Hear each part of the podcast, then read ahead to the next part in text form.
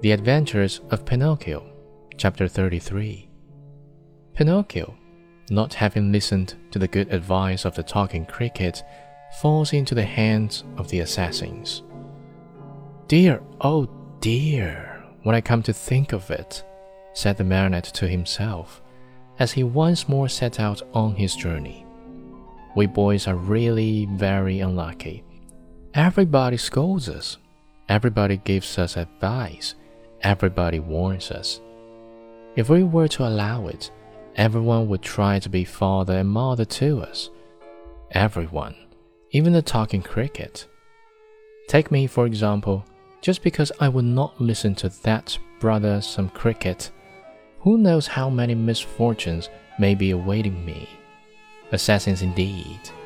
At least I have never believed in them, nor ever will. To speak sensibly, I think assassins have been invented by fathers and mothers to frighten children who want to run away at night. And then, even if I were to meet them on the road, what matter? I just run up to them and say, Well, signori, what do you want? Remember that you can't fool with me. Run along and mind your business. At such a speech, I can almost see those poor fellows running like the wind. But in case they don't run away, I can always run myself. Pinocchio was not given time to argue any longer, for he thought he heard a slight rustle among the leaves behind him.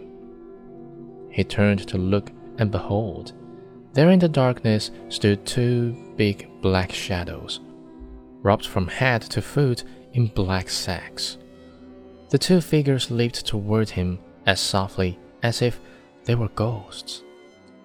Here they come, Pinocchio said to himself, and not knowing where to hide the gold pieces, he stuck all four of them under his tongue.